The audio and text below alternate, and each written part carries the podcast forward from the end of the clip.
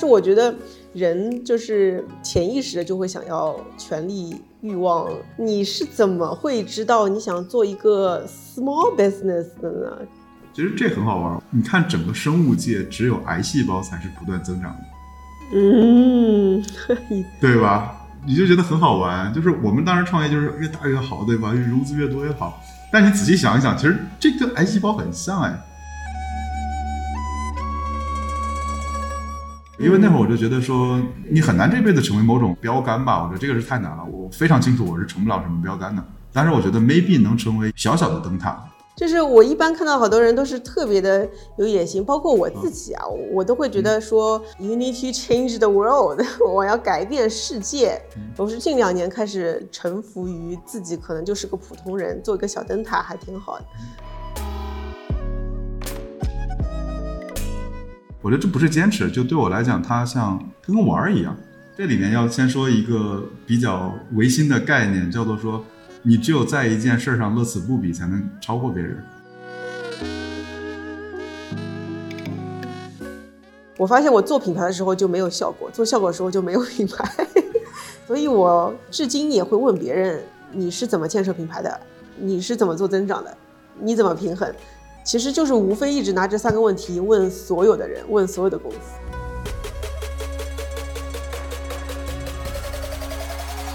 Hello，温柔一刀的听众朋友们，大家好，我是刀姐 Doris。这一期播客呢，我请到了 Flomo 小报童的执剑人之一，产品陈思路的主理人少南。少南给大家打个招呼吧。Hello，Hello，温柔一刀的听众们，我也是听众啊，今天突然间来到这个主播的位置。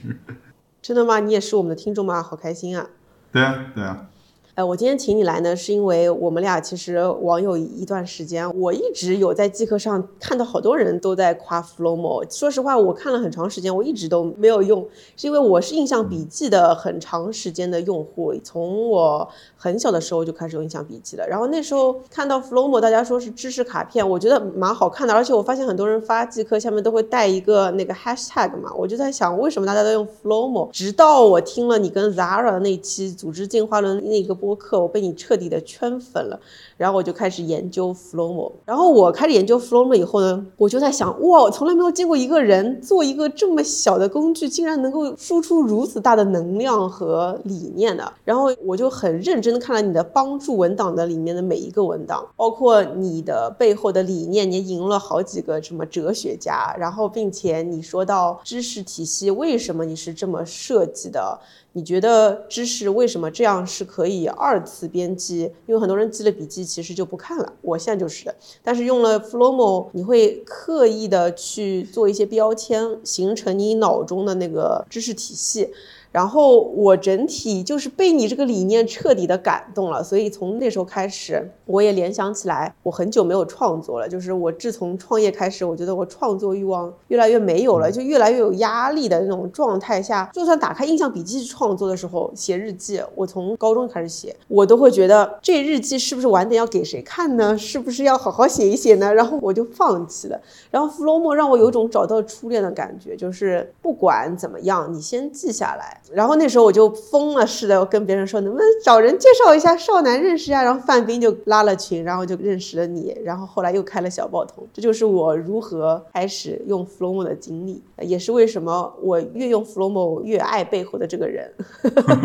直到前两天跟刘飞老师。做播客的时候，他跟我说，Flomo 背后其实就是两人团队，我震惊了，我的妈呀！所以我就想跟你再好好聊一聊，作为创业内容创业者和知识体系这一系列的事情。对，刀姐夸了这么多，我都不知道从哪儿接话了。先做个自我检讨，就是如果你要看那么多才能用我们的产品，说明我们设计是有问题。最近确实是在反思这个事情，就是坦白来讲，当时为什么写那么多东西，是因为开发的时候我没事干。对我能干嘛呢？我就只能说把理念写写了。当当然，我觉得理念很重要的。但另一方面，其实也也是最近反思，就是用户如果他的思维没有跟着改变的话，其实他是不会把你的产品用好的。这跟我们早年做那个互联网创业的时候其实不太一样，因为那会儿有很多基础设施，比如你加个滤镜好看一点，或者说你你照着画面配个乐，这这是很简单的事情。但是思维工具其实它是一个真的是蛮复杂的。你像到今天为止吧，我都怀疑有很多人不太会用那种代办清单，就那种 to do 类的这种勾。比如经典的问题就是多大的颗粒是一个项目？就这勾下面该写多少颗粒？比如说今天跟刀姐聊天是一个勾吗？还是说我今天要完成话筒准备工作是个勾？嗯，就你会发现思维工具是一个确实挺吃理念的东西。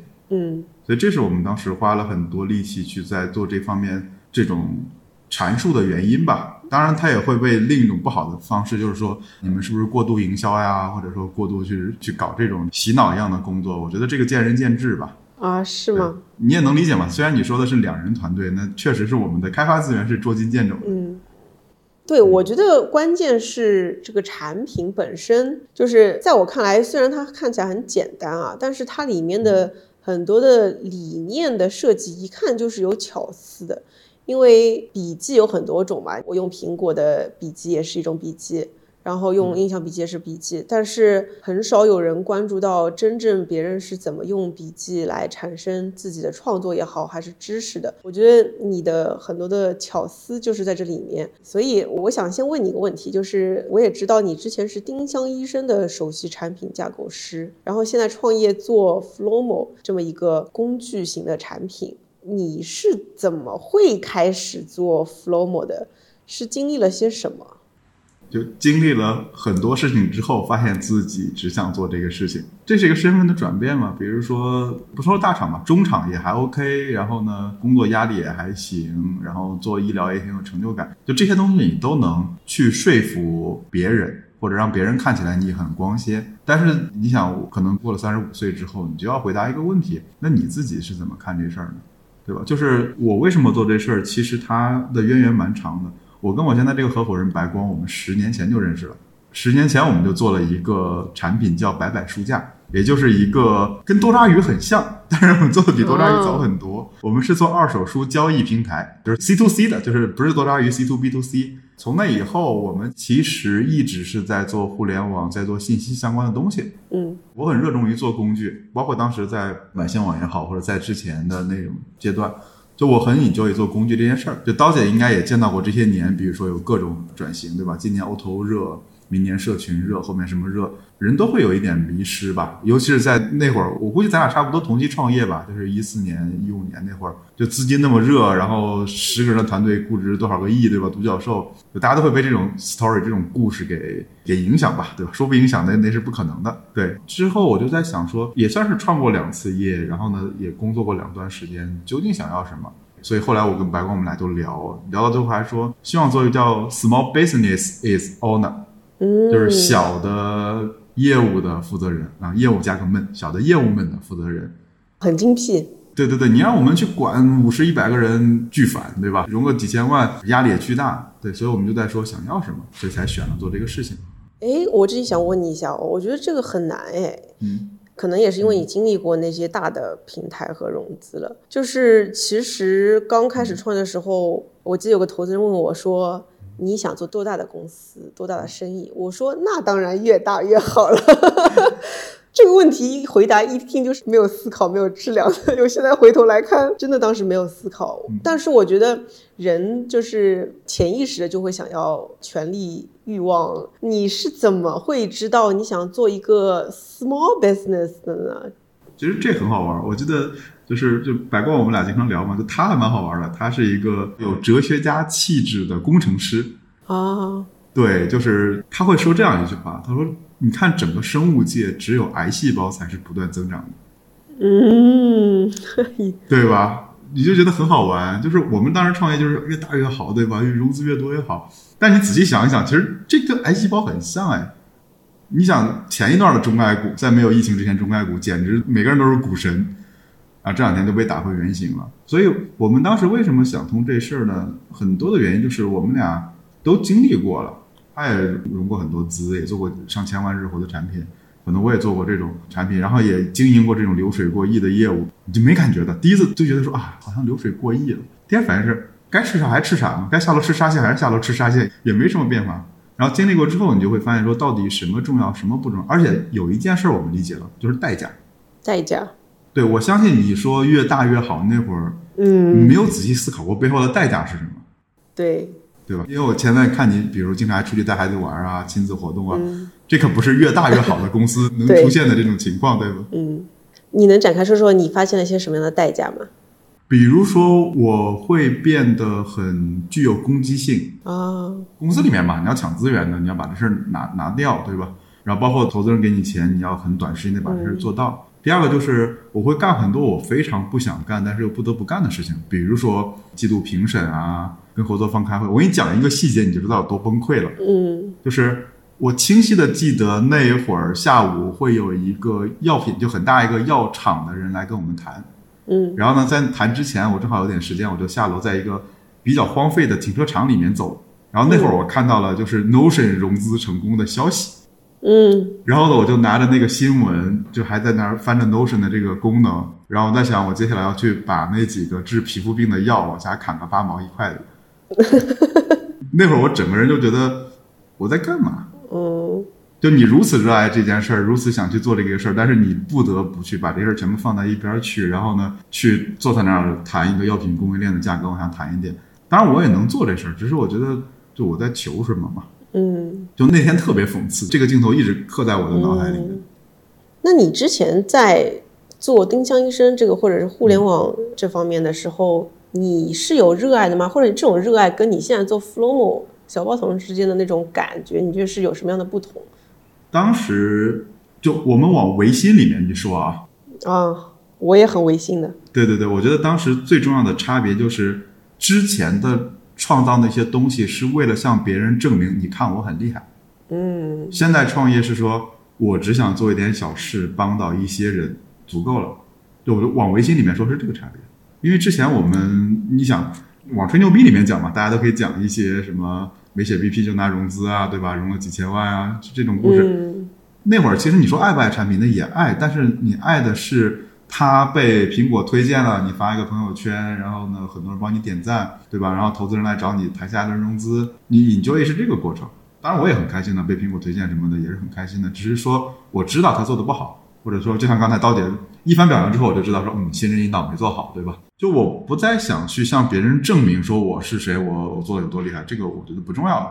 重要的是说，哎，能不能帮你一点啊？能帮你一点最好。如果帮不到呢，对不起，我也没做好。嗯，可能我觉得这是前后心态最大的差别。哎，你有经历过什么事儿，所以有这个转变吗？然后或者说做 Flomo 这个东西，是因为一个你什么的一个一些经历触动了你一定要做这件事情？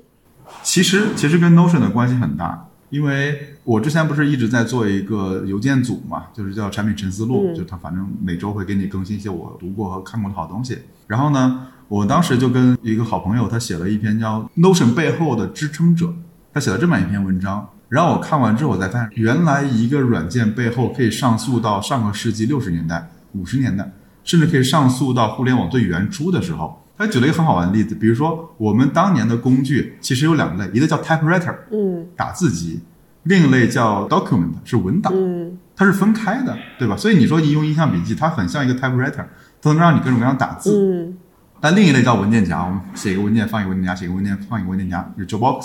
嗯对吧？但实际上他说，哎，他不是认为这不该分开，应该是 all in one 的。我觉得这是他创始人 Evan 的一个理念嘛，写在他的官网上。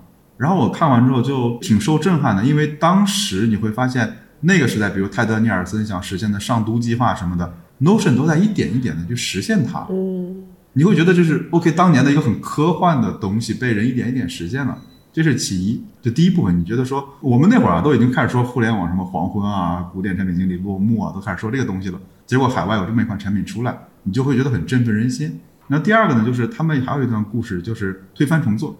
就之前 Notion 做做做做的，也是有点不知道该干嘛嘛。然后呢，两个创始人就把公司关掉，只有两个人。嗯跑到京都，对，然后呢待了，我记不清具体时间了，一年还是几年，我忘了，反正是个不短的时间。然后在那设计完都是二点零之后，重新再出发。所以呢，当国内的很多产品开始去 follow Notion 的时候，其实已经是很靠后了。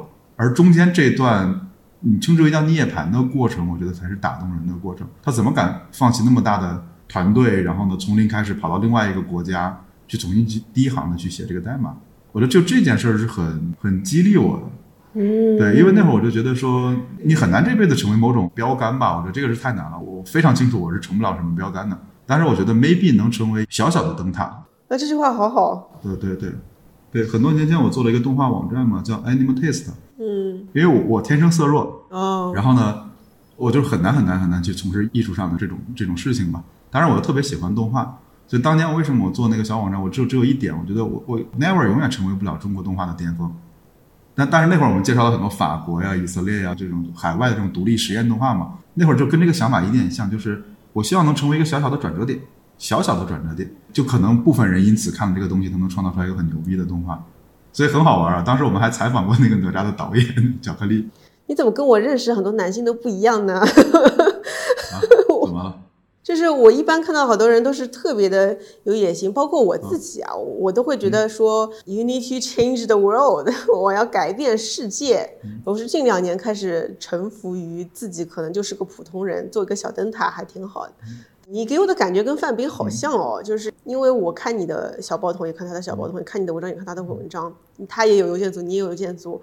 我在想，是不是产品经理？你知道，我以前在想找男友的时候，我就在想什么类型的职业会更加适合我，你知道吗？我当时就在想，Prada guy 一定很适合，因为我观察下来，产品经理就是一是洞察很深，二是思考很深，然后三，但他又不像码农那样，就是 我感觉又攻击了码农。我老公后来是码农，不像码农那么有点无趣，就是他是个正好的，又有深度思考，又保持着一个对人的观察有趣的一个 结合体。所以我就在想说，是不是产品经理都会倾向于深度思考，看很多书，并且要去做沉淀，所以才能做好好产品。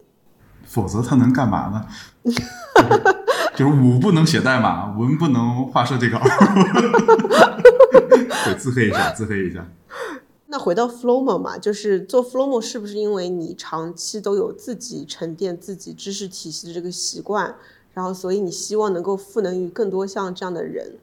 对，其实这里我觉得刚才你说那个词是对的，因为很多人会说这玩意儿太简单，这玩意儿太弱智，对吧？什么什么玩意儿，可能两三年开发完了不值钱，巴拉巴拉会说这种东西。然后呢，首先我坦诚一点，就是从思考的深度上来讲，我们跟国外的那些 Notion 也好呀，你说 Roman Research 也好呀，这些产品比，确实有差距。但这里面有几个客观事实，第一是中美两国的互联网环境是有差别的。嗯就像我们现在出海其实是很困难的，因为比如常规打法是什么样的？就是你做一个英文版，去用很多新的特性、很多新的功能、很多新的卖点，然后呢，去再拿一笔可能 YC 的投资，对吧？Hacker News、p o d c Hunt 上面一发，就一堆人过来，它形成一种自上而下的这种势能。我们出海就是第一反应就是中国人做的好，再见。然后数据安全性再见，然后呢，就是你也没拿融资，就你也没有名气。但这里面为什么我们后来慢慢转到这个样子，是因为你为谁而服务？就我们想服务的不是那些在金字塔尖的所谓的这种知识工作者也好呀，什么效率达人也好，这种叫什么 hacker 啊之类的，我们不想服务这些人。对我也可能会得罪他，但是我觉得如果你用最好，对，但是如果你用不起来，你觉得太弱智了，那也没关系，你删掉它就好了。因为相比来讲的话，这可能是一个情节，就是我之前在百姓网工作嘛，为什么想去百姓网？我当时有一个很朴素的想法，就是因为在那之前我在媒体公司，我不喜欢媒体公司，因为我觉得一天到晚教人买包、教人吃饭、穿东西，就是我都消费不起，我也不愿意去消费这些事儿。然后百姓网当时觉得特别接地气，对吧？这帮人找个工作，帮人买个二手，我觉得能帮助老百姓。所以我觉得做 Flomo 我们有一个很朴素的对象，叫做说能不能帮老百姓用的更好一点。所以我们的用户画像是谁呢？我前段还做了一个调研，特别吃惊，学生只是我们很小一部分，大多数都工作了可能五年以上。其实你能想象一下，比如说你是学生，你会觉得说我要玩很多新鲜玩意儿啊，对吧？要我有各种时间可以折腾啊。工作五年的人其实是很疲惫的，对他来讲说，我上升也会遇到一点麻烦，我要自己学习一下。尤其是在二三线城市里面的这些人，他的学习方法其实是很少的，他能用的工具也不能是特别复杂的。所以我们就说，能不能帮这些人能往前迈一小步就够了。至于你已经是搞论文的，已经是博士生了，那有足够多的科研工具，对吧？我也没那么厉害，就是你用那些人的工具就好了。所以我觉得这是一个选择，对。所以看起来 Flomo 就是没什么技术含量的样子嘛。你不要老是自黑嘛。我觉得 Flomo 很好啊，我觉得关键还是就是为谁提供了什么价值嘛。嗯然后我那时候是看到你帮助里面有这么一句话，留下了我的心智，叫像发微博一样的记笔记。嗯好像是这么一句话，因为我就是一个很喜欢，就是想到一个东西，呃，突然之间出现了，然后我不抓住它，我就觉得哇，我要我要忘掉它了，然后我就会发条微博。自从用了 Flomo 以后，我微博数量极其下滑。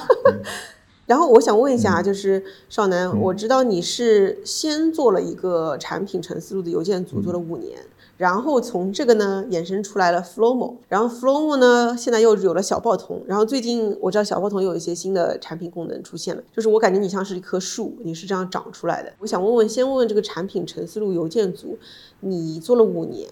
你为什么就是可以做那么久？然后你中间这五年有些什么样的收获和体会？对，我觉得这个其实很多人都会问我，你怎么能坚持五年？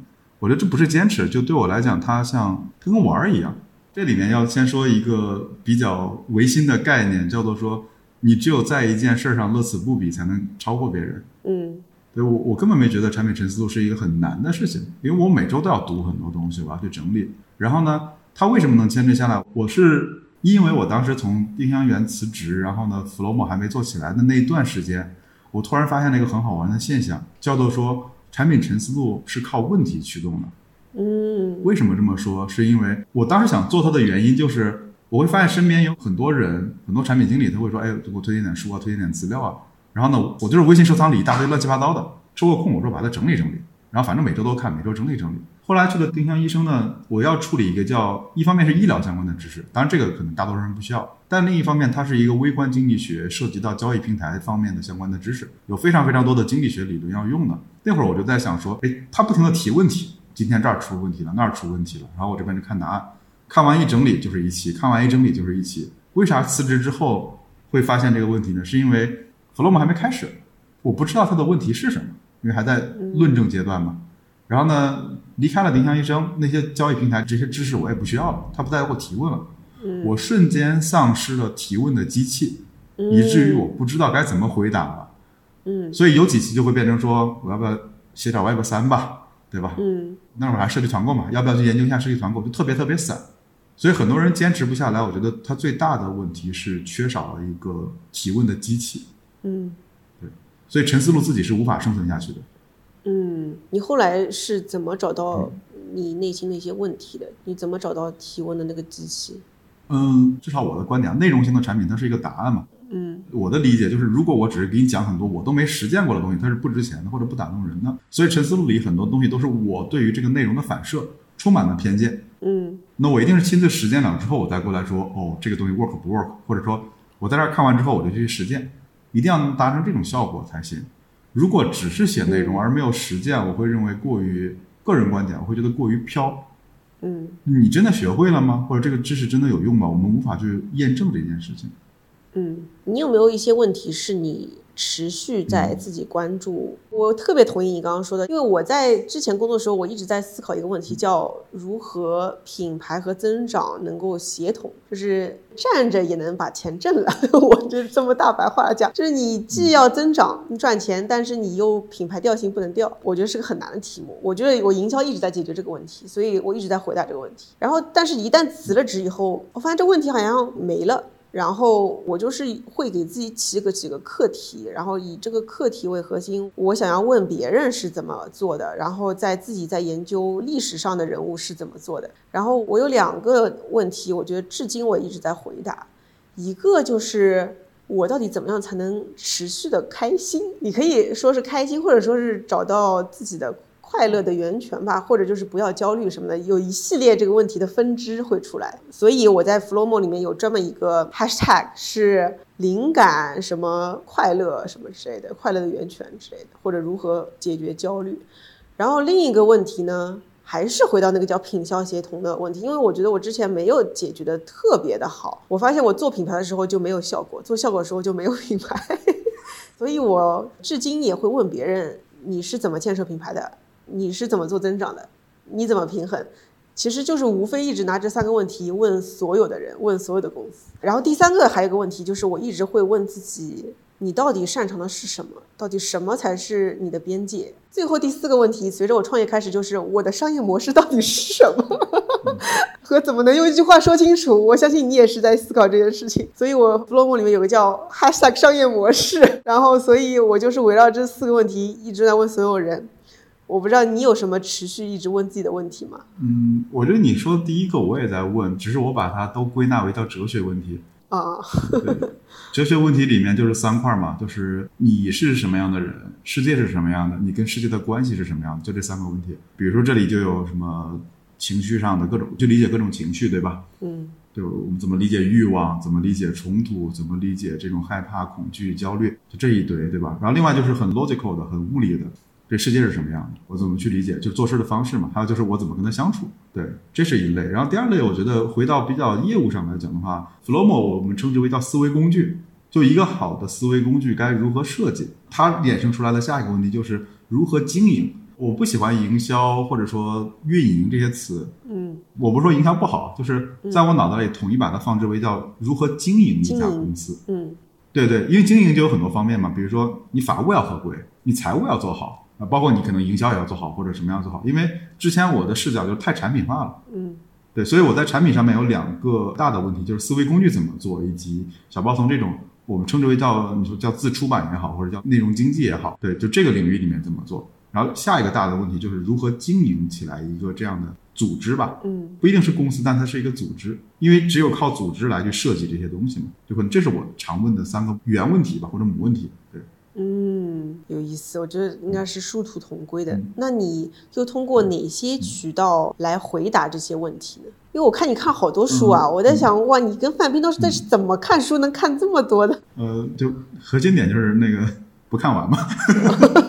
哦，对对对，开玩笑，开玩笑。我是这样的，就是我会是主动来的，就是主动挖掘而大于被动吸收。嗯，就我尽量避免那种就是推荐类的这种产品嘛，所以基本上都是在主动 search。然后呢，我看我信息最重要的，除了人之外，比如跟你聊天或者听你的博客之外的，那多数最重要的就是书、书加论文，就这一类，因为它很费时间，但是很成体系。因为这里有个原则，就是能带来启发的知识，一定不是昨天才发现的，嗯，而且越久越好。比如我这两天在看德鲁克的书，六几年、五几年的，对吧？就写的巨牛逼，你觉得哇，这二零二二年看起来就跟昨天写的一样。对对对对对。所以我觉得是书加论文肯定是一类的。第二类我们称之为叫先锋。我自己有一套工具，就是一些海外的这种 CEO 也好，或者说这种 Maker 工程师、产品经理，就我们有个观察清单，在 Twitter 上或者在哪会 follow 他，包括会订阅他的邮件组，定期访问他的 blog。对，所以这是我们会去看这些新的东西，因为相对来讲，他们讨论的一些，比如下一代的浏览器怎么设计，就这些话题是在书上没有的。所以呢，书是看过去，然后呢，这些先锋我们是看未来。就他们在玩什么新鲜东西哦，所以我主要是这两大类的东西。明白了，书是看过去，先锋是看未来。所以你不刷抖音对吧？嗯，没装，好不容易装了小红书最近。我前两天也在看你那个你写德鲁克那篇文章，那篇文章也是我近半年正好看的，就是那本书。然后我当时也在想，怎么解决了我现在的问题？因为我记得里面两个比较深刻的，一个是你要挖掘机会，而不是一直在解决问题。我当时想说，哇，这句话实在太穿透了，就是因为我们尤其是这种职业经理人出身的，很容易碰到问题解决问题，或者怎么去更好的优化这个事情。但后来发现不一定每个事情都要去优化，或者是挖掘什么机会才值得去更早的解决哪个问题。我这个真的是我创业第三年才领悟到的。然后，所以我之前做了很多无谓的优化。然后还有一个是管理你的独特知识，我觉得这个事情也跟 Flomo 特别有关系。我也一直在思考我独特的知识到底是什么东西。那其实也就是说。如果说咱们要有自己独特的知识的形成，其实核心还是要有主动的寻找问题、主动寻找答案的这个方法。但是我觉得这当下这件事情真的好难啊，尤其是有那么多诱惑的情况下。我以前也是个很主动积极，会搜很多海外 Twitter、博客、Medium、Blog，我都会看的人。现在我也被抖音征服了，怎么才能维持这种持续不断的主动获取？是不是就是就像健身一样，你要保持这种习惯？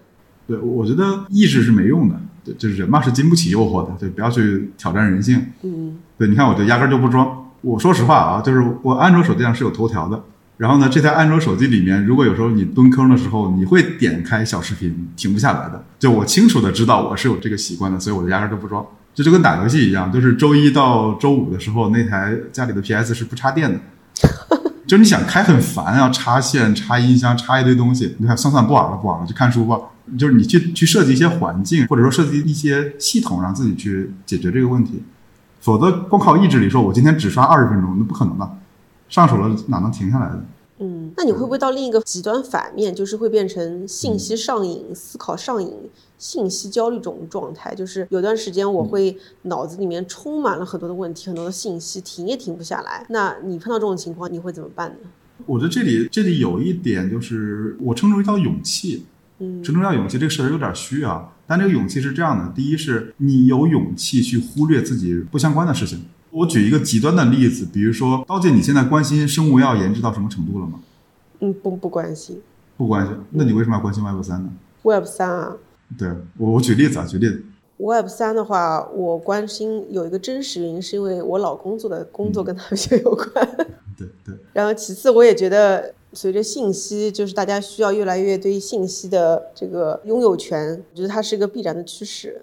对我来讲，有一阵儿我跟你也很像了，就是想看一下。现在我的选择就是我先放下它了，因为我刚才举那个例子，就是我们如果觉得 Web 三很近啊，互联网上必看，那你想想，比如说可能在生物医药行业有很多事情发生，可能汽车领域也有很多事情发生，航空航天也有很多事情发生，为啥我们不去关注那些东西呢？反过来就是我没那些知识，我也得活了这么多年了嘛。嗯。所以我觉得是反过来看，就是有些信息你不看也死不了人的，嗯，这是第一点。然后第二个很重要的点就是你要来看，就是说你看这些东西，你到底是在逃避，还是真的是带来很多启发？就很多时候，说实话，我们刷微博、刷推特、刷什么，都是有个活不想干，嗯，是。对吧？还有活不想干，或者我遇到一个问题，我在那也不好解决，我打着自己去 search 的名义去东溜西逛的。我觉得现在就是我会给自己画好时间段，就是我最近在改一个习惯，我不会再写任务清单，而是说这个时间段我就该该设计产品，我管它设计出来设计不出来，反正这三个小时我就是在这设计产品，不开微博。然后完了之后呢，有二十分钟刷微博时间，我就去刷微博。所以这是我觉得可能去调整这种信息焦虑、信息上瘾的情况。还有一点我觉得很重要的就是一定要避免思考上瘾，就这是非常容易犯的，就是啊这个人说的好对，这个人说的好，这个人说的好对，这就是我说为什么刚开始是要靠问题驱动，就是我看了这么多，我总得试一下吧，试一下发现说哦不是这样的，对吧？我就没那么上瘾了。但是呢，如果你没有实验田，你天天看这些内容，你觉得嗯他说的都对，尤其是社会新闻这种事情是最容易让人主义之争嘛，它没头的。嗯，所以我觉得一定要有一个自己的实验田，一亩三分地。对，嗯，哇，这真是知识分子的烦恼啊！我发现我好像没有太多的这方面的烦恼。那产品沉思路，其实我看到五年以来，其实内容一直是在迭代的。然后，那咱们一般是怎么进化这个内容？然后你的选题每次的你的标准是什么？我觉得这个问题特别好玩儿，就是我之前并没有整理出来。嗯，那只是我的一种感觉。嗯，那我最近才整理出来，我发现呢，我们称之为叫在微观和宏观之间找到一个叫中观的东西。比如说，宏观是说我们分析一下行业，分析一下赛道，分析一下 Web 三的未来，就这些东西，这是一种宏观的分析。投资人很爱做这个事情，包括当年那个我们看三十六氪什么的，有很多这种基本思路，就是叉叉叉赛道融了多少钱，大家怎么看？第二类就是微观，就是说这个功能怎么设计，我教你一个什么增长黑客的手手法。小红书封面怎么做？那这是微观。我称之为中观，是说那尽量是它既有一些方向性的东西，又有一些很具体的东西。比如说下一代浏览器怎么设计，我们来看看 Arc 这个产品怎么做的，它改变了我们的哪些工作流。然后这是第一点，就是我们称之为中观。然后第二点，我称之为叫第一人称视角，就是我们会采访很多人，但是呢，很容易变成商业故事。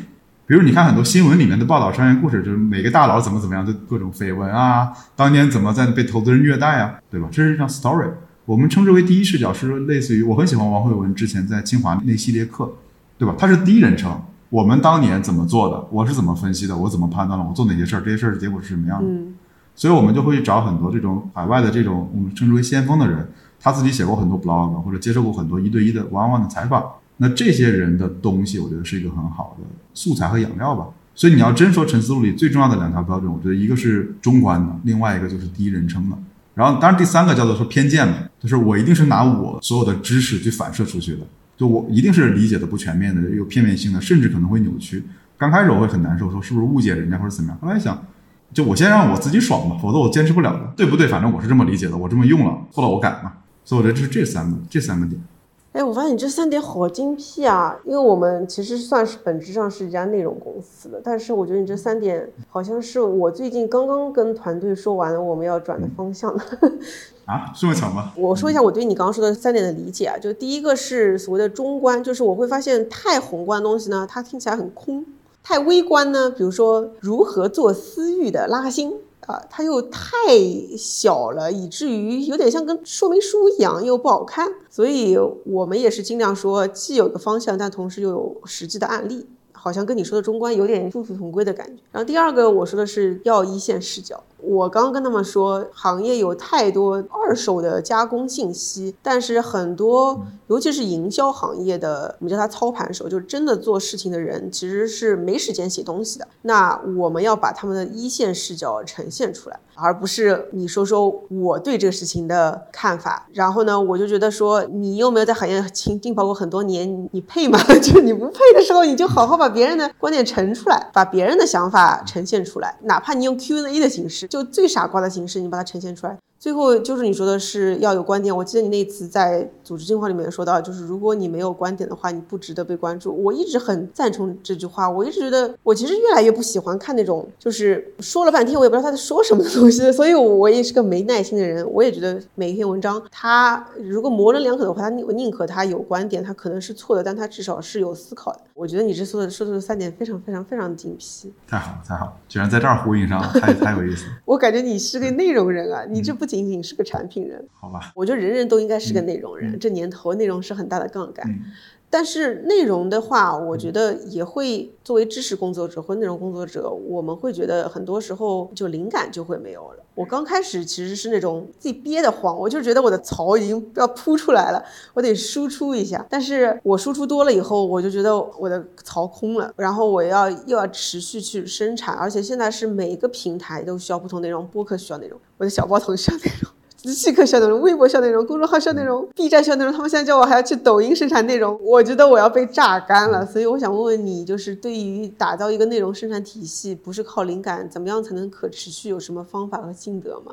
嗯，我觉得刚才你说的很好啊，很有意思。就是，就是你是把它看作是一个工程问题，还是一个艺术创作问题？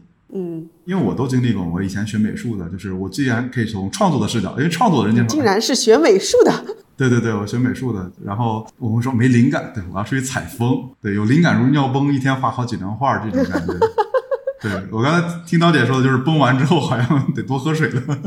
对对对。但是呢，就是这我合伙人很好玩，就是 Light 一直在强调说工程，就是因为你作为艺术家的时候，你是创作机器里最核心的部分。好，它的悖论就是，当你越是核心的部分，就是你越是整个系统的瓶颈。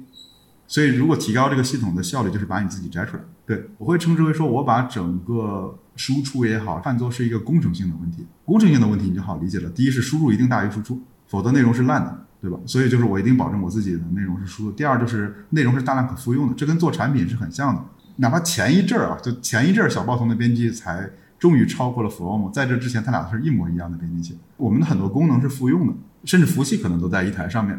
所以呢，就是工程化的。这第二点就是它能大规模的复用，嗯，所以这是我觉得两个比较重要的。第三个就是你能持续不断的迭代你的体系。我是怎么来做的？我给你讲讲，很好玩。嗯，第一是首先我们有提问机器，Flomo 也好，小报童也好，它是提问的机器。然后呢，第二个点就是我接下来的 Flomo 笔记就是我的收集库，我一天到晚在收集。然后收集完到周末的时候，我会在产品陈思路里把它挑一些我认为很重要的点进行归纳归档。我整理完了之后发完邮件。之后呢，下周我要按照我上面写的一些东西来实践我的行为，这是我自己第一个 loop。然后第二个 loop 就是有一些不值得到沉思录里，但是又觉得很好玩的东西，我会写到小报童里去。然后我的播客也好，我的直播也好，几乎都是沉思录加小报童的副产品。嗯，你看我的播客好久没更新了吗？因为它是非常非常波动的，包括我跟飞哥聊，跟你聊，其实这里有大量的观点都是我一定是在之前写提过的。然后呢，你看现在我的公众号什么的更新，其实都是有别人在帮我去打理的。那再往后就是我开始这段时间开始把整个陈思路的内容生产体系拆解，就有人专门提供线索，有人专门提供翻译，有人专门来提供拼装。我就是要想把它变成一个一个系统。嗯，对，所以我觉得不能拼灵感，就是这跟打仗是一样的，你不能总拼勇吧，对吧？天天举个大刀跳下去，一次能成，那不能次次成，很容易变成筛子。就最好的方法还是打阵地战，就一寸一寸往前走。嗯，我听到的是，首先在小报童提问，然后接下来在 Flomo 收集，然后接下来把收集的这些沉淀为相对体系化的在产品陈述里面输出，然后在边缘化的在直播和播客里面在二次加工、传播和发散。那为什么是在小报童里面提问？小报童怎么实现提问？是这样，是那两个业务，是 Flomo 加小报童的业务来提问。哦，还是从业务出发的。对对对对对，哦，明白。所以它是提问机器嘛？明白你意思了，我还以为是我可以现在小报童上面收集一些问题。不是不是不是不是的不是的。明白明白，就是从业务提出的问题，让去 Flowmo 里面去去沉淀。明白了。那你觉得，如果是作为一个普通人，就是每个人我认为都需要一个知识体系，也需要持续的向自己提问，然后去搜寻回答，然后再沉淀。那你觉得他的一个循环可以怎么样去做会比较好一些？其实这里我一直在强调一个观点啊，虽然我是做 Flowmo 的，但是我的建议就是不要去纠结于工具，而去关注流程。嗯，因为你看我们整个循环，就知识管理的最经典的四个就是怎么获取，你从哪儿去获取？比如说你的收件箱是不是没整理过？是你用用头条没问题，但是你头条有没有专门刻意的训练过它？就是我们第一件事要处理的就是我们从哪儿获取信息。比如说我可能有现在有三分之一的都是来自于 newsletter 这样的行为。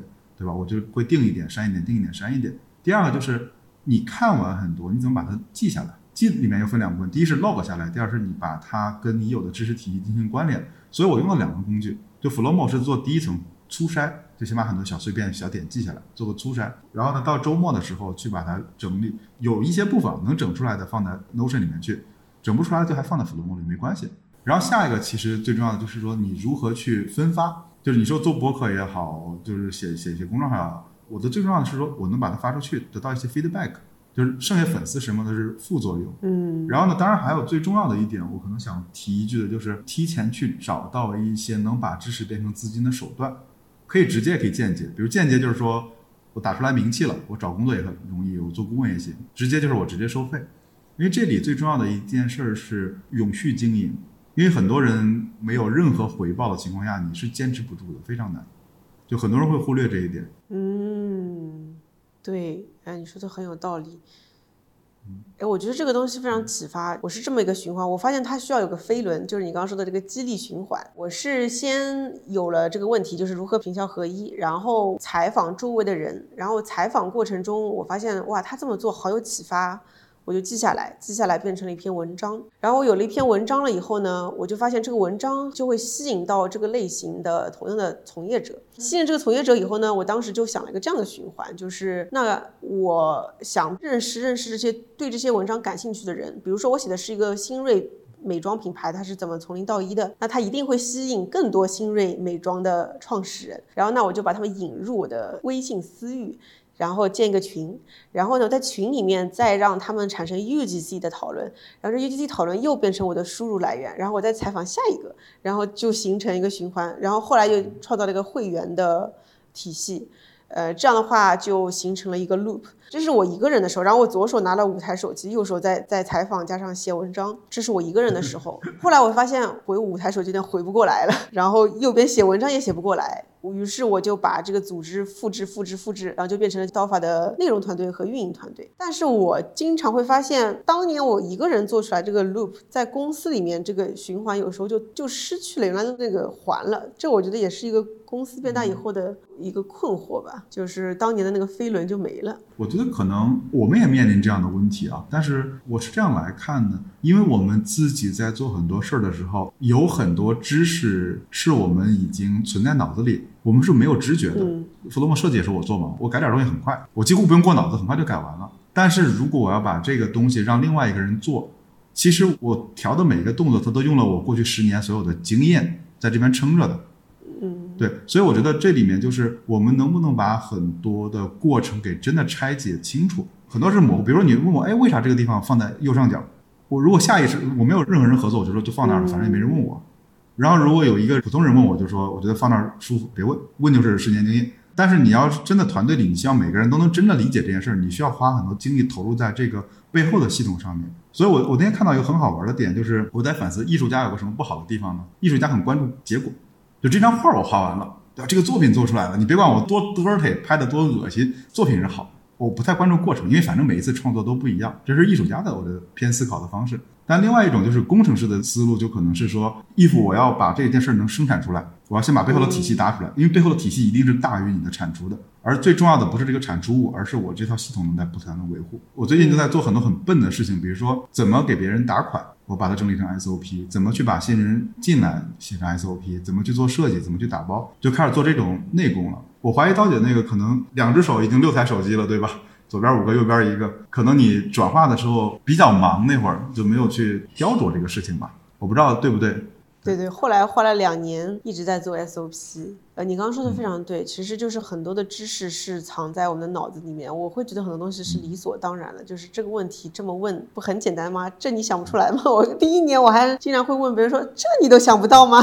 然后后来发现是自己傻，还是需要把这个为什么这么做背后怎么做去把它沉淀下来，成为一套系统。我觉得这个本质上，你跟 Zara 都在教会我一件事情，就是把自己的个人能力复制为一个系统能力的过程，其实是需要不断的输出和总结的。我跟你说一个好玩的事情啊，以前我我是不会写任何代码的，我一行代码不会写，所以有时候我就会觉得说，好像这种架构啊、写代码啊都是开发的事儿，对吧？对，都是像你老公这样的人，就是他们去解决，我们这种就无所谓。但后来我那天看了一个观点，我认为很有趣。他说有两种代码，我们身边天天在用，第一个叫菜谱，第二个叫城市。你看菜谱就是一段代码。比如番茄炒蛋，对吧？你需要几个番茄，几个蛋，对吧？炒成什么样子，你照着做就能做出来了。就这是一种代码。第二种城市就是这个地铁七分钟一班，七分钟一班，早上有垃圾车会把你垃圾拉走，有下水道能帮你处理掉。然后呢，为什么举这两个例子？是我们写的 SOP 定的公司规矩，我们给自己定的一些原则就是代码。就如果我不去 design 这些代码，我就会过得很混乱，就经常想一出来一出，经常会出 bug，对吧？如果把这些东西理得特别清。比如以前我是挺没原则的，就别人一找我就是哎那行吧，不会拒绝人嘛。这是这段代码没写好，所以时间经常会被乱掉。现在原则一列清楚，先问三个问题，你干嘛的，对吧？有一些不符合原则，对不起没空，直接拒绝掉，我心里也没负担，我这套代码就已经可以 run 起来了。所以我觉得这是一个很好玩的视角。哎，这是真的很有意思的一个视角。所以其实本质上就是我要把自己变成一个程序。如果建立这个程序的时候，其实我也就把我的边界给建立清楚了。把我的底线原则都建立清楚，这个视角还挺有意思。对，因为我之前觉得说我们不会写代码这事儿是不想的，后来想不对，我们其实一天到晚都在写 code，只是我我的 code 写的很烂而已。那我们刚刚也说到，就是内容其实它应该是有两方面的激励嘛。一方面它要有一种情感激励，就是有人为你反馈点赞，然后也自己会很开心。其次的话，如果有经济回报的话，也会带来很强的，其实会更强啊，觉得哇，又赚到名，又赚到钱，还能赚到一群好朋友。我觉得就是这样，就慢慢的就会有这个激励体系就会上来了。说到这里，我前两天在跟刘飞老师在聊，我们就在说，我说我用品牌的角度怎么看 Flomo 和小包童这一系列产品和少男做的事情，我说。它特别像个品牌嘛，就是我说现在的品牌其实是为了一群人而创造的价值。以前是大众产品的时候，是为大众市场铺货、大渗透、大渠道做的。那其实现在的所谓的超级品牌来说，其实是要找到你的超级用户嘛。那我觉得其实 Flomo 和小包童都是围绕着一群人做的。这群人啊，可能就是类似于像你我这样对知识啊、对自己的沉淀啊非常有渴望的这么一群意识形态的人而创造的一系列的产品，而达到的一个目标。那我觉得它其实本上也是一个品牌的理念了。然后我觉得 Flomo 到小报童，再到你最近做的那个是叫专栏是吧？小册。小册。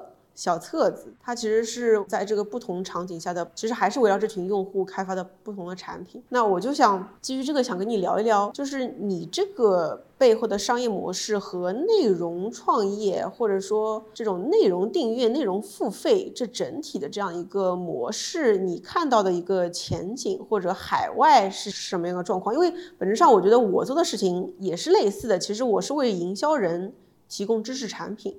然后呃，直播形式可能因为我不会开发，我做的是社群，然后课程，然后后面做成了包括一些商学院的这样一些产品，然后咨询服务，我觉得都是为了一群人解决他的问题。然后呢，我一度其实非常思考一件事情，就是因为内容创作者很大程度在中国收费商业模式都是靠广告赞助或者是商商业化的投放，那这种模式它的内容就会越来越水。但是我其实是看到海外的。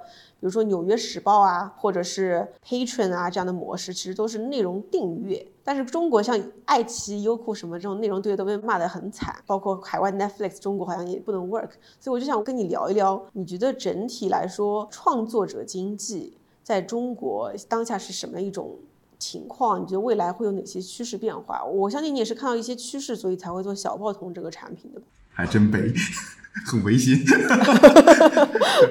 我跟你说说我们是怎么算的啊？就我我们我们算的特别朴素。第一呢，就这事儿，我们目标很简单，就是搞一千个创作者就够了啊，胸无大志。就我们不是从那个 top down 的，就是说，哎，这行业怎么样？我们不是这样想的。当然，我这先说回来，我觉得刚才刀姐那个问题就是内容这块，我是这么来看的：有一类内容适合广告。比如说消费品是非常适合广告的，或者娱乐是非常适合广告的。你看吧，小红书上，比如说我就想你都推荐这玩意儿了，你不给我丢个链接，你都对不起我。有用户是有这个场景的，所以我觉得它是有些内容是天然适合广告的，但有些不是。比如说一个教你考研的博主，他带什么呢？带考研习题册吗？还是带圆珠笔呢？他没法带。比如以前我们在那个丁香园的时候，医生要考级，请问他带什么货？他是带听诊器还是带药？他没法带，他只能去卖这个课本身，所以你会发现很好玩，就是非娱乐类、非消费类的东西，你只能去买这个内容。比如说，有时候我听你的播客，我就会觉得说收获很大，很有启发。你也没带什么货，你唯一带的货就是你的商学院，对吧？或者说你的这种付费的内容。所以我们从大众市场来看，因为那玩意儿肯定是流水又高，赚钱又快，肯定很多人趋之若鹜，对吧？B 站千万不要去做学习博主，因为会穷死。但反过来讲，这些人其实就是付费内容的起源的原点，就创作者的原点。然后呢，它多大多小，可能很小，可能很大。但是我觉得养活我们，比如说两个人到十个人的团队够吃了，我那么贪心干嘛？所以我们没有做那么严谨的去分析。然后呢，当然，我觉得国内外有很大的差异，就是因为海外当时就有一些 background，有一些背景。海外最火的是 Substack，嗯，然后呢，海外缺少一个东西叫微信公众号。所以你可以认为 Substack 是海外的微信公众号，好，这就解决了第一个问题，为什么国内外有差距那么大？第二呢，其实，在海外里面，他们有非常多的这种偏独立的记者，就他自己有很大的影响力，他可以脱离这些组织去来写这种很有影响力的东西，所以他的那个曲线是非常长尾的，就头部的人挣很多钱，剩下的大多数人挣不到多少钱。但中国不是，你懂得，因为法律法规对吧？很多人是没法做这个事情的，对。然后，所以我觉得说，国内外的国情差异非常非常大，你很难直接去做这样的 copy。当然，另外一点呢，我是比较看好的，就是因为越来越多人都知道，就像为什么我们当时做小包童，有一个很好玩的、很扯淡的前提，就是我们在做 Flomo 之前，我们有另外一个项目，叫做说，如果我不做笔记，我们做什么？我们肯定去做一些阅读器，因为当年我们很喜欢什么 Google Reader 啊，什么这些东西，因为老是读不到好东西嘛。哎，我好喜欢 Feedly 这样的，是不是要做这样这个类型的？我们当时是这样想的，但是问题在于。我们缺少优质供给，而不是找不到这些信息。哦，对，所以我们认为说，以前我们认为它是一个信息分发问题，但后来我们做小包头认为它是一个激励模式问题。嗯，对，其实你前两天还跟我说过，都说那个哎，有一阵没更新的，有点不好意思。这个不好意思其实是迫使你去生产了一些你可能之前不会去生产的东西。我认为在中文互联网领域里面，真正认真去写、分享这些刚才咱说的那种什么第一人称视角、一线视角的人太少了，对，因为他激励不够。我在那天天吃吃喝喝玩玩，对，拍拍照片，就一堆广告来找我，我这吭哧吭哧写了几万字，别人一看就是就没人看，对吧？也不会被分发，你换谁谁心里都不爽，对，所以我们认为说，我不一定能解决，但是我们尝试着去解决供给问题，嗯。就它不是被广告激励的，而是被收益所激励的这种供给问题。而且我们都认为，说实话，挣不到多少钱。你在小报童挣不到多少钱，但是呢，它很好玩，它是一种筛选。你筛选的用户，用户呢，因为花了钱，所以把注意力放在你这儿了。然后另外一个，其实是你得到了一份责任，他得到了一份义务，就是你有义务来伺候我，对吧？然后你的责任就是说我收人钱财，替人消灾，我要去写东西。对，所以我们是想从模式上来设计，跟产品本身没有什么关系。我们是来整体的这个模式上才是最重要的探索。嗯，因为现在中国的内容订阅的价格还是很低的嘛，嗯，就是几百块钱已经算很高的了。但是在美国那边，其实订阅费都是几百美金以上的，所以就是这个商业模式如果只靠订阅的话，其实现在支撑不了内容创作者很好的去创作，所以他就一定要恰饭。让它恰饭了的话，内容就就下滑，所以它就变成了一个恶性循环。但是现在中国又还没有形成这样的一个为内容付费的习惯，然后以至于内容就更差，更差就越没有人付费。所以我还真的挺希望，如果小报童可以成为一个开始，让一些内容创作者好好的，就小报童的模式就是，比如说我其实有个小报童的，我更新不是很频繁，然后。一定要订阅你才能看我的内容，但它跟知识星球什么最大区别是，知识星球它是一个社群的逻辑，小包童就是付费订阅。我其实挺希望中国的付费订阅能慢慢的，至少有有一群人能起来，让大家知道好的内容是付费的，然后激励更多的创作者去激励。我觉得能开始就已经很不容易。其实我觉得这这也是我们观察到的一个问题了，就是你让刀姐这样来写一个长期维护的专栏，心理成本很大的。别说你了，我已经经营五年陈思路了。我现在开专栏，包括经营陈思路，我都会觉得说这事儿没头。一年五十二周，对吧？你至少要写四十八周，就周末没有休息已经很多年了，就想休息一下都不行，就没头。然后责任压力非常大，我估计很多人就会在这儿停步了。然后后来我为什么我们开发了那个小册这个功能嘛？比如说，我就想让刀姐来写十篇或者来写三篇关于品效合一的手册，入门级的手册。我把这个目标定得非常非常小。它就像一本小小的这种册子一样的，然后呢，刀姐写完就结束了。反正我就告诉你，这是初级选手，写完拉倒了。就是你一次是买断制的，也不用特别贵。因为对刀姐来讲说，她把她一小块知识结构化的输出了。对于用户来讲的话，他读到了除了刀姐本人的这个名气之外，还有一个很强的功效性。专栏有个问题，包括产品陈思路会有人会提问一个问题，就是我该从哪儿读，我该怎么读？因为它是陪伴型的，或者它是流水状的这种形式。对大多数人来讲，他的压力很大，就像刀姐说的会水化。但你说我就是要写一个入门级的小册，就写十篇文章，你想水也没得水了，就写完了。对，所以我们发现说这是一种降低创作门槛的重要手段。所以我们现在是那个也是希望说有更多的人围绕一个很小的主题把它写透。就这点，我觉得跟谁很像呢？跟读库很像。你看读库里有很多这种小册子的书，不厚，大概可能就六到八万字，但写的是很精彩。对，所以我们就起名叫小册，就是它一个小小的册子，然后把一个小东西给讲清楚。我觉得这这一系列就 Flowmo 跟小报童有一脉相承，就是如何降低人们的创作门槛。对，这是我们一直一直是在做的一个事情。嗯，哎，这个有点意思。我我突然在想，我们每年都会发行一本刀法的红宝书，这个红宝书，而且我们因为没有申请书号，就是我们也不会卖，但是我们是仅那几天可以领取。也许可以把红宝书变成一个小册。有有可能，有可能遵循法律法规啊。我们其实还是说该出书时候出书，但是如果说它只是一系列文章的合集的话，我觉得你你可以来试试小册。嗯，我回头想一想。我想问你，你觉得什么样的内容是付费，什么内容应该免费？嗯，我会这样来看。其实，我们再把这个问题往下扒一层，就是我哪些东西是用来变现的，我哪些东西是用来获取关注的？我觉得这里就有很多种策略了，有按照时间来的，有按照主题来的。但我想说的是，第一件事就是你要先确保自己的内容是有价值的，能提供核心价值。这里面我反而是有一种。很不一样的思考不一定对。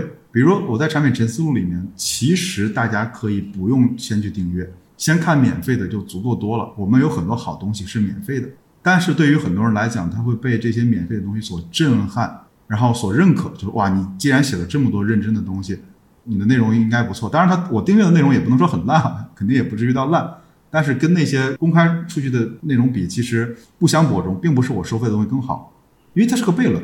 因为我越把好东西藏着掖着，别人越不知道我。我对外说的东西越水，别人越不想转化，就是这是一个副产品。所以我反而觉得说，你的日常更新型的、收费型的内容应该保持一个可能七十分左右的水平，就不能太低，太低大家觉得说很很亏，也不要说偏偏九十分，你会很累的。然后定期去攒一个大招，然后可能集合了十几期这样的精华内容输出一下，然后奠定你的叫江湖地位吧。就这个词可能说的不太好，但有点像江湖地位。就这样的好处是说，你不用很频繁的对外输出大量免费的东西，但是一输出就是一篇好的东西。对，所以我觉得这是一种免费跟收费的策略吧。嗯，我也很赞同，因为我看到你前两天发那篇文章，说到德鲁克，每个人其实都是在运营和管理自己的独特的知识。我就在想，其实现在时代变得很快嘛，然后每一个行业其实都有它的独特的知识。就比如说，我对营销领域比较熟悉，我知道光是抖音的规则都变了好几次，然后里面的玩法又变了很多次。那这种的知识，目前来说其实是散落在各个地的。其实挺怀念当年的 blog bus 时代，很多人会写很多的那种 暴露年龄了。写那些内容的。现在公众号时代，反而这些内容就越来越少了。那我在想，也许每个行每业都需要有他们自己的知识库。那这个知识库呢，又该沉淀在哪里？然后我其实觉得，关于知识的沉淀这件事情是挺需要平台和体系。它不是像得到这样的 P 级级的内容，应该是 U 级级的内容。就像你说的，每一个领域都会有个小灯塔，小灯塔组织就是一个个群主也好啦，或者怎么样的。把这些内容收集起来，变成册子，变成变成课程也好，还是变成订阅，让更多人能够受益。因为毕竟互联网应该是让信息的流通加快的、加速的。但是现在的话，还是有太多垃圾信息。我觉得现在是信息太多，而挑选的优质信息太少。嗯。那你觉得，就是我看到你经常会说个人知识资产的意义和价值和打工人自救自救之道，你会说这两者是联系到一起的。你能跟我具体说说吗？你觉得这两者的联系是什么？嗯，我觉得是这样的。第一是我们每个人有三种资产，对，这是那个法国的社会学家那个布迪厄的一套理论嘛。我仔细看了一下，我我还是比较认可的。他称之为你有知识资产、社会资产和金融资产。粗俗来讲，就是你懂多少事儿，然后你就认识谁，然后你兜里多少钱，然后呢？而我们大多数人都是通过知识来换取其他两个资产。比如今天你要招一个人，他连公众号都不会写，抖音都不会用，肯定不行。这就是知识嘛，对吧？他如果懂得一些涨粉小技巧，你就会很喜欢他。然后呢，他因为认识了刀姐，然后呢，你就会介绍很多新的人脉给他。然后他就因为他有知识，再通过你的关系，就可能随便说不一定对，跳槽到下一家公司挣了很多钱。所以金融资产是最后的一个资产。它是被变现出来的，而我们每个人能有的是知识资产。嗯，所以你看后两个东西都是靠你的知识来的。然后你的知识资产积累的越多，比如就像在品效合一上，嗯，因为我当时为什么关注到你，就是说实话我也不认识多少个人。然后呢，做营销的我就更是没有什么门路了。后来说，哎，好像刀姐经常提这个事儿，关注他一下，然后就看看看看看，觉得嗯，他讲的很好，就开始听播客，听听听听。然后我又通过你还认识了很多别的人。当然呢，你们讲的很多知识我就会吸收掉。对，所以你看，你在这个地方你就变得足够强。你刚才也说了，你那个循环，因为你不断的去积累这个点，然后别人开始跟你 link，link 完了之后，你才能去开这种商学院，对吧？开这种社群才能挣到钱。所以我觉得，就是个人知识资产是最重要的。而你这个知识，我相信是谁都拿不走的，它就长在你身上的。而大多数打工人的一个问题就是，他可能过了三十多岁，工作一忙，他一天到晚在输出，他的知识资产是在消耗掉的。而不是在积累的，他拿知识资产换到了社会资产和金融资产。所以你看，公司里面有一类人，我们称之为叫废柴管理者。嗯，就是他其实没啥能力，对吧？就是因为我资历老，我认识一些人，然后我啥也不懂，反正我就压着你下面人不让我超过，对吧？各种玩办公室政治。嗯，我觉得这种人他就是他的知识资产已经没有了，他只剩下社会资产和部分金融资产，所以他会活得很累。而如果我们不注意积累的话，就很容易变成消耗。所以你看一件事儿就是。如果你在一个公司里面用的这种决策的很多知识都还是在用三年五年前的知识，这是非常非常危险的事情，因为你没有新的东西 input，而且你想它是根嘛，如果你的根儿烂了，上面那种资产很容易塌掉。俗称吃老本。对对对对对，所以我觉得所谓自救嘛，我觉得最重要就是让自己始终有选择权。那你要么就是在某个领域里面特别专精，对吧？然后别人一想到就是一想到品效合一找到姐，然后要么就是说我直接依靠这个知识直接去赚钱，那刀姐已经做到了。所以我觉得这是个人知识资产和打工人知道的原因，而且这个知识资产一定是独特的，谁都偷不走的。就像今天你跟我坐在这儿讲三天，我也拿不走你多少东西。哦，我觉得你这个说的好对啊！刚刚那段话把把今天说的所有内容都打通了。我的理解是，首先你有你的独特知识，然后你用你的知识刚开始会换取社会资源资产。然后再换取金融资产，但随着你不停的对自己的发问和提问，然后你再去寻找答案，积累自己知识资产，同时输出，你又能积累社会资产，就是形成一个循环。那在这个循环的复利的过程中，其实你的独特知识就会不停的被夯实和。积累，那你的其他两项资产照理说也会不停的在积累，那你其实就会不停的朝着一个正向的方向发展，而这过程其实是你可以更好用 Flomo 和小包通完成这件事儿。我说的是真的，就是不是给你打广告，是因为知道这件事情是很简单的，但是要做是很难的。因为人都是有惰性的，但是我觉得可以有一件事情是可以做，就是最小行动化。就最小行动化，就是至少你可以做的事情是，比如你在听这期播客的时候，你把刚刚说的那些话记在 Flomo 上，打个标签，然后你打着打着打着打着，你发现一篇文章就出来了，然后你再把它合起来发在小报童上，或者发在公众号上，发在哪里？我觉得，我觉得我对我自己一直就是想说，如果我今天做不到，没关系，我只要能开始行动起来做一件小事，那就很不错了。不然的话，永远开始不了。听众朋友们，知道刀姐为什么是品效合一的达人了吗？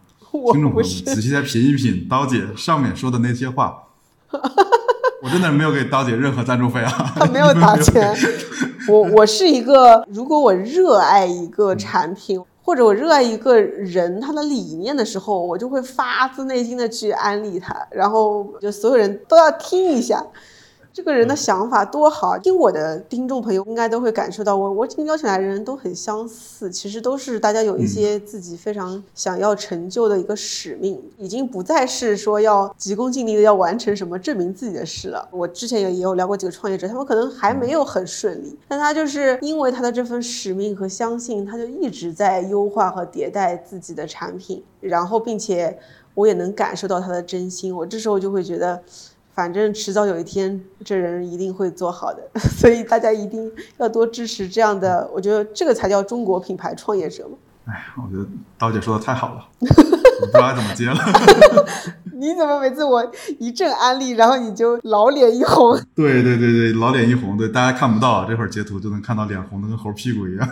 那那你有什么？还有什么想要跟我们温柔一刀的听众朋友们最后还要分享的一些什么的话吗？嗯，嗯有一个小的思考不一定对啊，但我觉得可能会很外行。就刀姐，我最近在重新理解品牌这件事儿，然后我觉得品牌是不能做的，就我不能直接做品牌。我没看过很多理论啊，就是因为有一天我们前一段感觉不是很对，就是因为很多人说 Flomo 有品牌，我又会很慌，我慌说。其实我对于一个品牌来讲，我什么事儿都做不了。我唯一能做的一件事叫疯狂的创造价值，不管是产品功能上也好，不管是理念传播上也好。那为什么我会提起这事儿？是因为前段我跟我合伙人两人在反思，有一段时间我们在内容的生产上面和产品的迭代上面有一点点懈怠，因为我们很希望弗洛姆能快速增长、快速爆发，对吧？你心里还是会有这个想法的，尤其是你看到它，比如说新增慢慢开始往下下滑的时候，特别难受，所以你就很想做一些很。直接的事情去提升它，比如说我要找一个人搞个投放，对吧？然后去小红书让一堆人帮我发发广告，付费帮我推一推。后来我们这些事儿都踩了一下刹车，我会发现说不对，因为我的收入下降也好，我的新增下降也好，最大的核心问题是我没有持续的给大家创造价值，所以这是一个或者说之前可能过誉了，就大家很多人是过誉了，我并没有那么大价值，大家把我推到那个高度了，所以我现在应该做的事儿不是。去推广我的品牌，做这些营销这些事儿，而是回到最基本功，就是把产品做好，把内容做做好，仅此而已。所以可能这是我最近的一个反思吧。我认为品牌不是能做的，而是它是你疯狂为用户创造价值之后的副产品。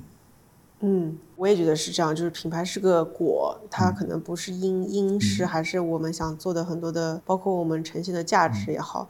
不过我想给 Flomo 提些小想法，就是我觉得本质上 Flomo 是为一群热爱。整理知识、沉淀知识的这群知识人的一个很好的产品。其实围绕这群人，我相信跟我一样喜欢用 Flow 的人，就是我们这集播客的听众，就是对自己很有思考的，持续会提问，然后要我也会回答，跟 Zara 也很像。然后，所以我觉得这一群人，他是属于一个圈层的。每个人都可能属于很多个圈层，那我觉得这一群人的 look like 其实还有很多人，你可能还没触达到。我觉得你要先把这群人打透，就是现在去，比如说，我觉得不是每个人都能一上来就能 appreciate Flomo 的这种反人性的，是的，是的，就你需要输出，但是还是有这么一群非常明显的这群人的。那这群人的话，我甚至是觉得你要。就是让这群人能够互相 connect，比如说我跟 Zara，我会在飞书的他的那些群里面看到他们经常会互相分享。其实我特别想看其他